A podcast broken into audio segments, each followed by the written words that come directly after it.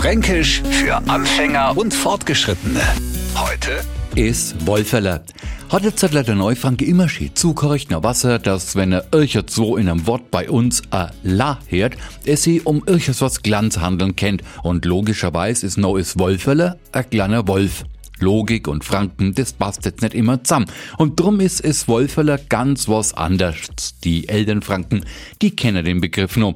Früher war das Sozialamt nämlich auch unter dem Begriff Wohlfahrtsamt geläufig. Und wer Unterstützung braucht hat, der hat eher unter vorkaltener Hand gesagt, dass er aufs Wolferler mau. Tja, lieber Neufranke, die Zeiten ändern sich auch bei uns in Franken und deshalb werden Sie den Begriff Wolferler in diesem Zusammenhang heute bei uns kaum mehr hören.